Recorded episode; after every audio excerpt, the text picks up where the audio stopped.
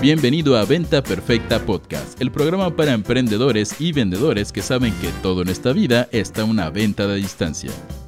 Y ahora con ustedes, su anfitrión, coach en ventas, CEO de Mass Academy y persona que odia que le digan, eres mexicano, ¿dónde está tu sombrero? Chris Ursúa.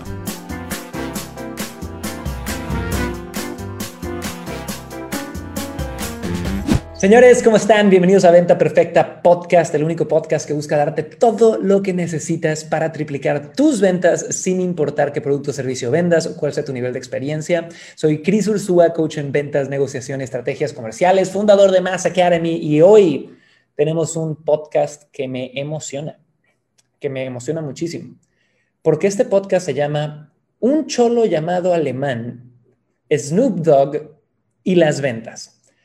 Y si no sabes quién es Snoop Dogg, la verdad, pues no sé qué decir.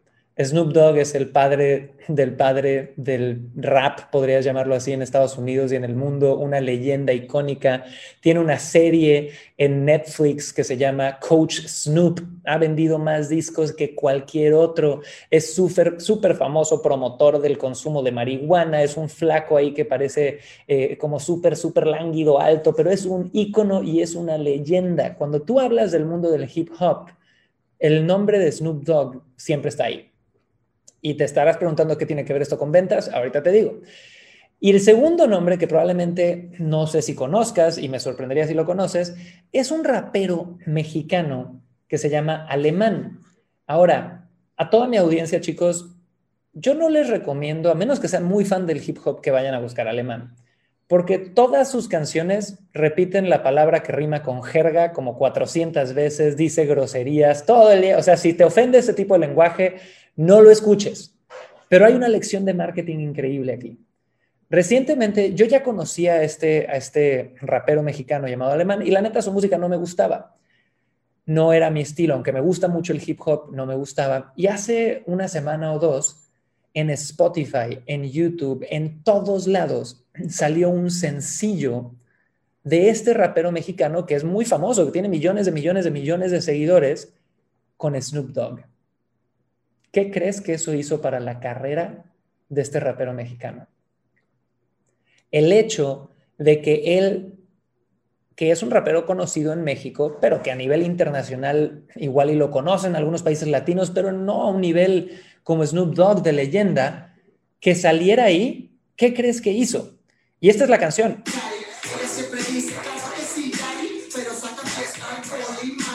Entonces, ese es el tipo de beat del que estamos hablando. En el momento que esta persona alemán saca un video con un rapero del calibre de Snoop Dogg, pasa algo que en el mundo del marketing se usa a cada rato, y es la transferencia de autoridad. ¿Qué es lo que pasó en ese momento? Todas las personas que conocían a Snoop Dogg en ese nivel de ícono o de leyenda que hay y lo vieron al lado de este rapero mexicano, de golpe dijeron, este tipo está a otro nivel. Este tipo está al nivel de las grandes ligas. Esta persona ya está jugando a otro nivel. ¿Y por qué eso es importante para ti?